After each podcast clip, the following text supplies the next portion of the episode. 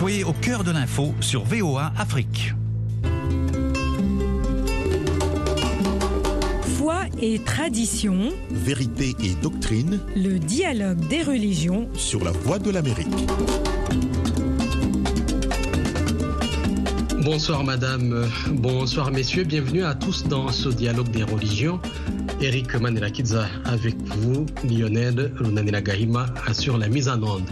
La liberté de religion est inscrite dans la Constitution des États-Unis. Selon le premier amendement, il est interdit au Congrès des États-Unis d'adopter des lois limitant la liberté de religion. L'article 6 rappelle et garantit le principe de la non-ingérence de l'État dans les religions et la liberté d'occulte. Nous en parlons dans un instant avec nos invités. Dans le Minnesota, nous avons le professeur Jean-Pierre Bonguila. Bonsoir. Bonsoir Eric. Herman Cohen, ancien secrétaire d'État adjoint américain chargé de l'Afrique, est avec nous. Bonsoir, ambassadeur. Bonsoir, monsieur. Vous êtes à Washington, D.C. C'est ça, c'est ça. Professeur Bonguila, vous êtes prêtre, vous connaissez très bien la sociologie des religions. Quelle est la considération que la société américaine donne par exemple aux évangéliques, aux protestants, aux catholiques, aux juifs, aux musulmans et aux mormons. Bien, euh, la considération, d'abord, euh, on venait de l'Afrique où euh, vous avez 67% par exemple des, des, catholiques, vous arrivez ici, les catholiques sont minoritaires, ça frappe un peu. Et automatiquement vous remarquez que la considération qu'on donne à toutes ces religions-là peut être la même peut être la même, ça signifie que vous êtes 20% des catholiques, vous avez 40% des, évangéliques dans ce pays ici, mais ça dépend, dans la société se veut laïque, le gouvernement se veut laïque. Donc, euh, ça dépend de ce que vous faites. Supposons que votre devise ou euh, ce que vous voulez faire, c'est d'aider l'humanité, d'aider par exemple les écoles, d'aider les, gens qui sont là sans logis. Et c'est cela que vous faites. Le gouvernement vous appuie en fonction de ce que vous faites. Euh, le gouvernement ne vous appuie pas nécessairement en fonction de votre religion ou en fonction de, l'œuvre pastorale. Non, je ne dirais pas l'œuvre parce que ce que vous accomplissez, ça peut être l'œuvre pastorale si vous, travaillez dans des écoles, dans des universités, mais on vous aide pas en fonction de votre ministère, mais en fonction des œuvres so sociales que vous êtes capable de produire et de votre contribution dans la société. Donc, je me dis, pour répondre à votre question, que que vous soyez catholique, que vous soyez musulman, que vous soyez mormon, que vous êtes le gouvernement fédéral, vous prend sur le même échiquier. Donc, ça dépendra de votre influence dans la société. Et j'aimerais aussi que ça soit maintenu de cette manière-là, que toutes les religions, les religions se retrouvent dans ce pays-ci et que le gouvernement soit, comme on dit, à mesure d'aider les religions en fonction de ce qu'elles font. Ambassadeur Cohen Je crois qu'on peut dire aux États-Unis, il n'y a, pas, il a pas de la haine pour, pour des groupements religieux aux États-Unis. Il y a une grande tolérance, n'est-ce pas, même pour des groupements un peu bizarres, n'est-ce pas Et euh, ça, c'est l'importance démocratique aux États-Unis, qu'on peut croire dans n'importe quelle religion et en même temps on peut euh, réussir dans la politique ou dans, les affaires, etc. Votre religion euh, n'est pas importante pour ça. Avec l'exception, les athées ne peuvent pas réussir dans la politique. Et à part ça, tout le monde est sur le même pied d'égalité. Ambassadeur Cohen, un président des États-Unis, quand il prête serment, c'est sur la Bible. Qu'est-ce que ça signifie? Ça signifie qu'au fond, la société américaine est une société euh, religieuse. C'est-à-dire, on a plus confiance dans un politicien qui va à l'église tous les dimanches ou presque tous les dimanches ou pour un juif qui va au synagogue les samedis. Ça ne veut pas dire que la politique qu'il suit est tout à fait parfaite, mais le fait qu'il croit en Dieu, c'est ça qui compte dans l'esprit des Américains. Quelqu'un qui croit en Dieu et qui pratique euh, même un minimum, les gens ont confiance en lui. Après, on peut discuter les autres sujets. À mon avis, l'élément religieux est en baisse dans la politique des États-Unis et l'élément économique est en hausse. Euh, les gens, comme le professeur a dit, les gens cherchent du travail. Ils cherchent des carrières, n'est-ce pas? Et surtout pour les femmes, l'élément d'argent. Est-ce qu'on peut avoir une famille? Est-ce qu'il y a assez d'argent pour donner la nourriture? C'est ça qui compte de plus en plus maintenant. Et là, à mon avis, la religion est en baisse, surtout pour la, la jeunesse qui est en train de monter. Vous voulez dire que euh, même s'il prête serment sur la Bible, ça ne signifie pas qu'il est guidé par la Bible euh, dans ses actions non, non? C'est une tradition. C'est une tradition. Si vous prêtez serment sur la Bible, vous donnez confiance aux Américains que vous êtes pas mieux, vous êtes le même que tous les autres Américains. Vous croyez en Dieu, c'est ça. Mais toutes les autres choses euh, sont, sont, moins importantes. Il y a un rapport qui est sorti par euh, le département d'État chaque année sur la liberté religieuse dans le monde ce n'est pas dicté euh, par le fait qu'un président en exercice est religieux ou pas, c'est une tradition.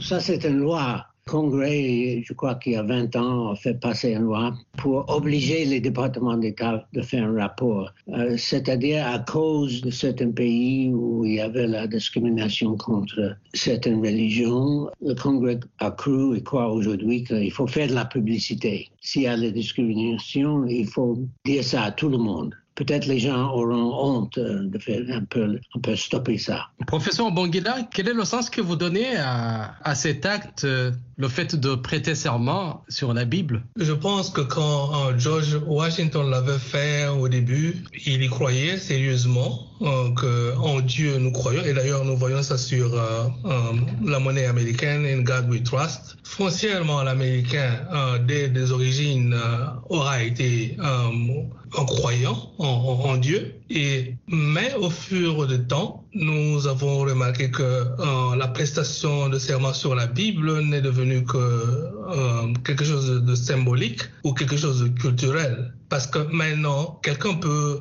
un candidat peut même refuser de prêter serment sur la Bible ou sur euh, n'importe quelle écriture sacrée. Nous avons vu, par exemple, dans le Minnesota ici, Kit Allison, on n'avait pas prêté serment sur la Bible, mais il a plutôt préféré le Coran d'après sa religion. Donc, ça signifie qu'au fur et à mesure, nous sommes en train de prendre une certaine distance vis-à-vis -vis de la signification originale de la prestation de serment sur la Bible. Donc, on prête serment, mais c'est quelque chose de plus symbolique maintenant, de culturel. Mais je crois que l'ambassadeur avait raison quand il a dit que le candidat qui croit en Dieu, qui croit en un être suprême, c'est un candidat qui a beaucoup plus de valeur vis-à-vis de, de, la population. Et il y en a qui font ça, pas de façon tout à fait honnête, mais qui se disent, OK, si au moins j'apparais être religieux, j'aurai suffisamment de votes, les gens vont me faire confiance. Mais il y en a qui y croient sérieusement. Ça sera difficile d'extirper le rôle de Dieu dans la population, dans la mentalité américaine. Il est toujours là. L'ambassadeur a dit effectivement, plus en plus nous voyons une certaine euh, croissance de la laïcité, euh, surtout auprès de la jeunesse, qui veulent euh, ne pas adhérer à la religion de leurs parents et qui pensent qu'il vaut mieux essayer, essayer quelque chose d'autre, qui pensent que c'est suffisant d'être, comme ils disent, être sans religion ou agnostique. Il y en a qui sont en train de tenter ça. Et nous voyons que euh, la religion, par exemple, du côté catholique, il y a eu une certaine perte de, la population et même les, évangéliques sont en train de perdre. Ça, c'est le futur que nous sommes en train de voir euh, émerger. Mais pour concrètement répondre à votre question, le symbolisme là est important même si prêter serment sur la Bible n'est qu'un symbole pour l'instant ou euh, elle représente simplement un aspect culturel, mais le fait que, euh, à partir de ses origines, l'Américain a toujours cru en Dieu et je pense que cette croyance-là continue à exister et il sera difficile de l'extirper de la population américaine. Nous ne voulons pas d'ailleurs que ça soit extirpé. Nous voulons que euh, cette croyance en Dieu demeure. Oui, vous venez de souligner justement cette devise qui proclame In God We Trust et qu'on retrouve sur la monnaie. Partout dans le monde, quand on a le billet vert, on a aussi le sourire aux lèvres. Est-ce que ça a une relation, professeur? Um, Ça a une relation superficielle. C'est la paix, la paix que tu as parce que tu as un peu d'argent, la paix que tu as parce que tu es avec Dieu. Mais en réalité, ça devait être le contraire. Ça signifie que nous utilisons l'argent comme c'était juste pour un service. mais le plus important pour ceux qui croient, c'est Dieu qui vous donne tout ça. Il y a une certaine relation, mais quand vous parlez de la supériorité, vous n'allez tout de même pas comparer un God we trust qui est sur l'argent et le vrai Dieu en qui nous faisons confiance. Mais ça veut dire que, ça c'est mon interprétation, ça veut dire que si vous avez ça sur le billet vert, ça signifie que c'est Dieu qui vous, qui vous pourvoit de ce que vous avez là. Donc, euh, vous, vous croyez que Dieu va continuer à pourvoir. C'est un peu ça. Mais euh, il n'y a pas une hiérarchie à établir entre Dieu et l'argent. Ça ne marche pas parce que l'argent, bon, si vous, vous l'utilisez simplement, mais vous savez qu'il y a une certaine origine qui est plus que l'argent. C'est Dieu qui vous donne cet argent-là et vous pouvez vivre heureux sans avoir suffisamment d'argent. Donc, euh, il n'y a pas une hiérarchie à établir. Ambassadeur Cohen, est-ce que ça signifie qu'on est béni chaque fois qu'on reçoit le billet vert, euh, on remercie le bon Dieu? Oui, on peut, dire, ça. Mais je voudrais dire une chose. Euh, pour réussir dans la politique, il faut être comme tous les autres gens, c'est-à-dire vous croyez en Dieu et de temps en temps vous allez à l'église. Mais je connais des gens, même des gens que je vois à la télé, qui disent je suis athée et j'en suis fier. Il y a un humoriste euh, tous les vendredis qui s'appelle M. Maher. Et il dit, je suis athée. Et il est applaudi.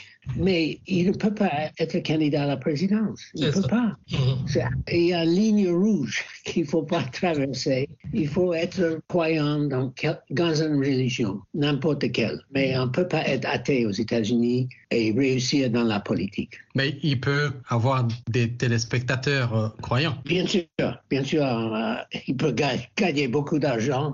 Euh, ambassadeur, est-ce que vous vous rappelez d'une période où la religion a beaucoup pesé oui, mais ça date euh, des premiers jours des États-Unis. Euh, euh, par exemple, à Massachusetts, il y a des gens qui sont venus d'Angleterre parce qu'il y avait la discrimination contre eux, parce que leur chrétienté était différente, etc.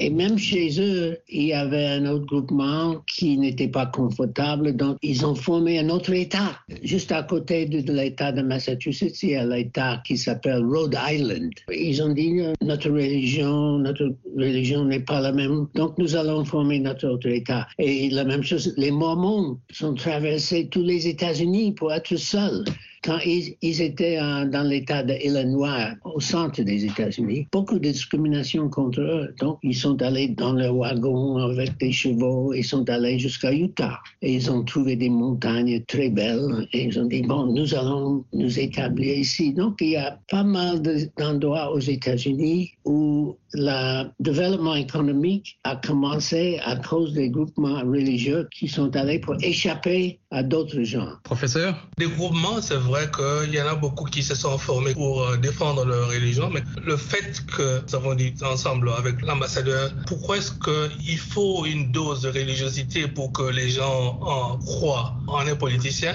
C'est qu'il y a des idéaux éthiques que, ou moraux que l'Américain vraiment maintient. Ces idéaux-là sont très importants pour un Américain et en pensant que quelqu'un croit en Dieu, la religion est un grand support pour euh, ce qui est de la moralité, ce qui est de l'éthique.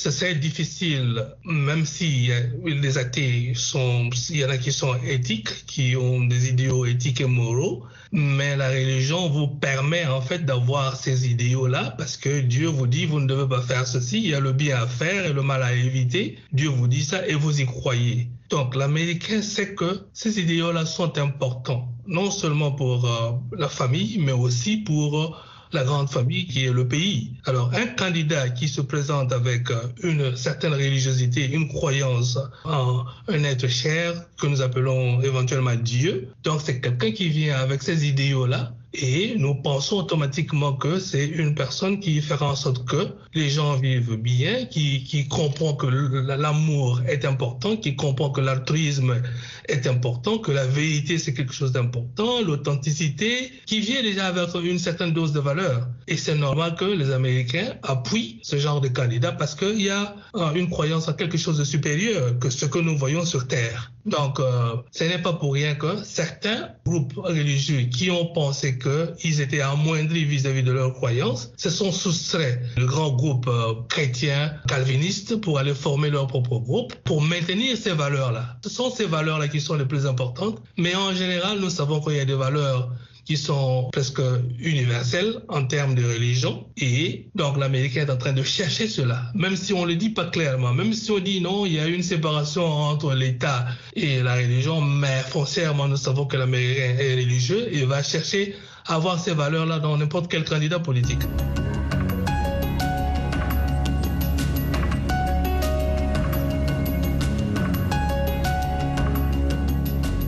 Ambassadeur Cohen, vous êtes politicien, vous êtes républicain aussi. Est-ce que y a-t-il des stratégies qui sont chaque fois actualisées pour pouvoir euh, remporter le maximum de voix possible au sein de cet électorat? Oui, toujours, toujours.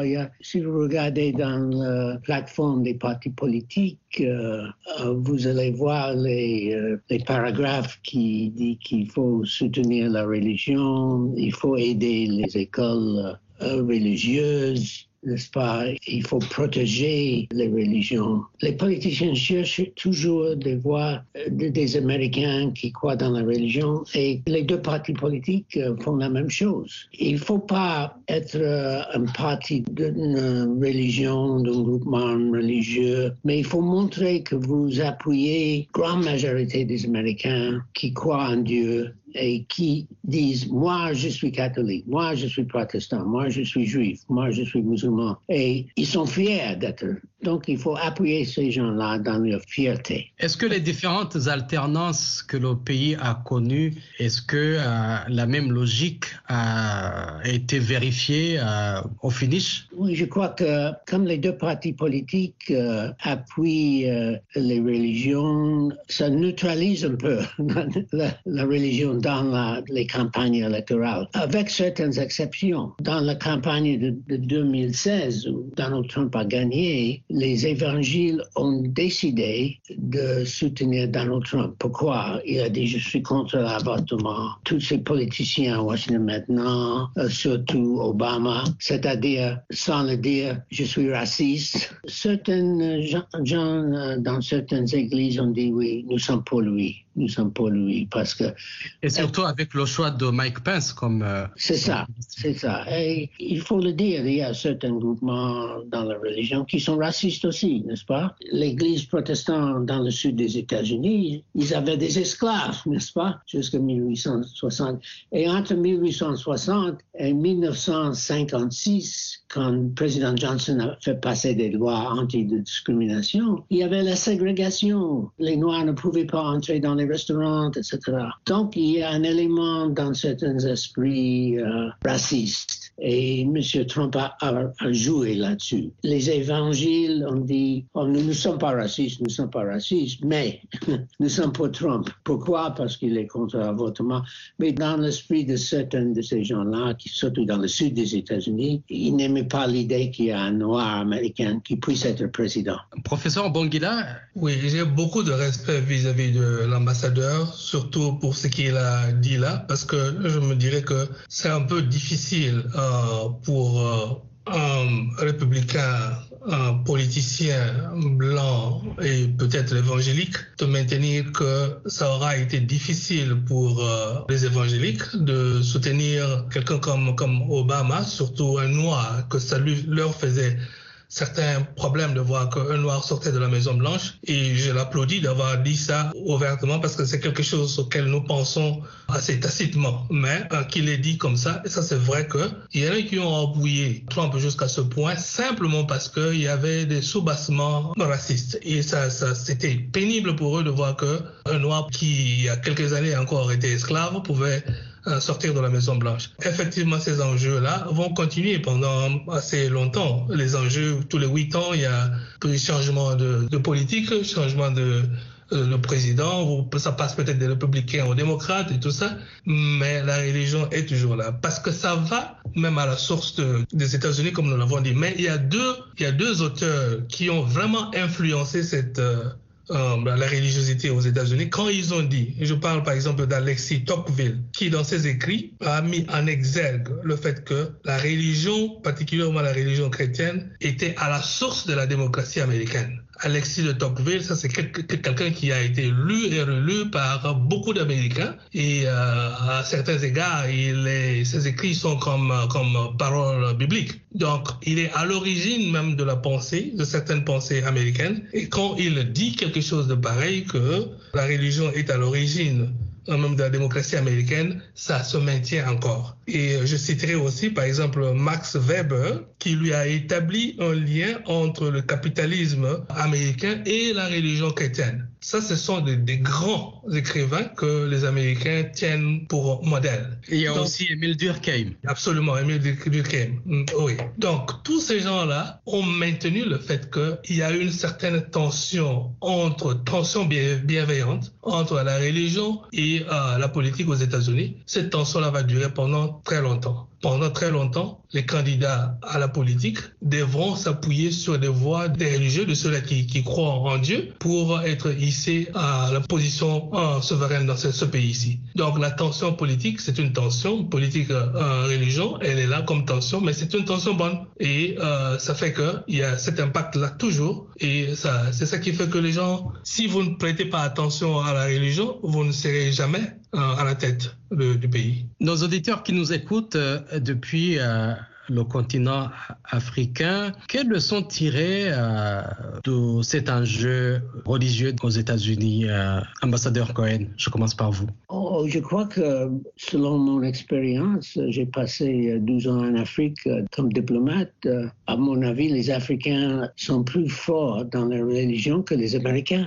Euh, je vois les catholiques euh, Nigeria, par exemple, ils sont très, très forts c'est comme les évangéliques aux États-Unis. Ils, poussent beaucoup et demandent les gens de devenir catholiques. Et les, musulmans en Afrique de l'Ouest, euh, ils sont très forts. Et, je dois dire que les, musulmans que j'ai rencontrés au Sénégal, au Mali, euh, au Burkina Faso sont des gens très tolérants. À Noël, les, les, musulmans du Sénégal ont mis des, des arbres de Noël en plein centre-ville. À mon avis, les, les, Africains sont plus forts dans la religion que les Américains.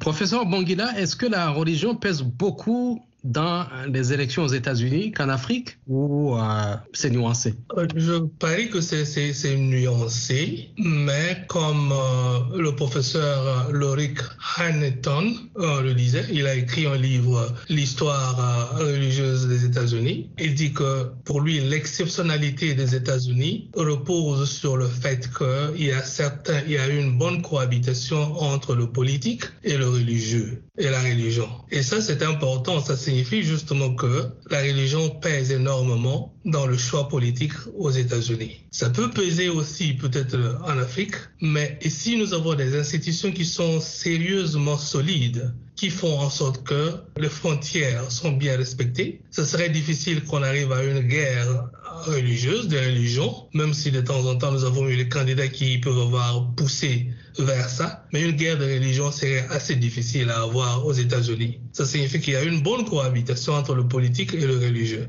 Mais quand vous parlez de l'Afrique, oui, c'est vrai que les Africains sont pour la plupart très religieux, mais ils sont très morcelés aussi. Les politiciens vont s'appuyer sur leur religion peut-être, mais ça sera au détriment de des autres religions. C'est pour ça que nous avons, vous avez, vous prenez l'exemple du Nigeria, le nord est musulman et le sud est presque chrétien, mais vous avez des tensions, il y a des enlèvements et de ceci. Vous allez en République centrafricaine, c'est pratiquement la même chose. Vous allez dans beaucoup de pays où il y a cette tension-là et les politiciens, justement, voudraient à l'Afrique nourrir cette tension-là, surtout s'ils sont d'une obédience religieuse assez majoritaire, en matant les minoritaires religieuses pour que, éventuellement, ils avancent dans leur position. Ils savent qu'ils ont un soutien d'une grand, grande partie de la population et c'est comme ça. Donc, ils s'appuient sur la religion, pas nécessairement de manière à vouloir que le pays avance, mais c'est plutôt de manière à vouloir asseoir leur pouvoir donc, j'aime bien cette tension-là de la politique aux États-Unis, politique et religion aux États-Unis, dans le respect mutuel et aussi dans la, tolérance mutuelle, plutôt que utiliser la religion comme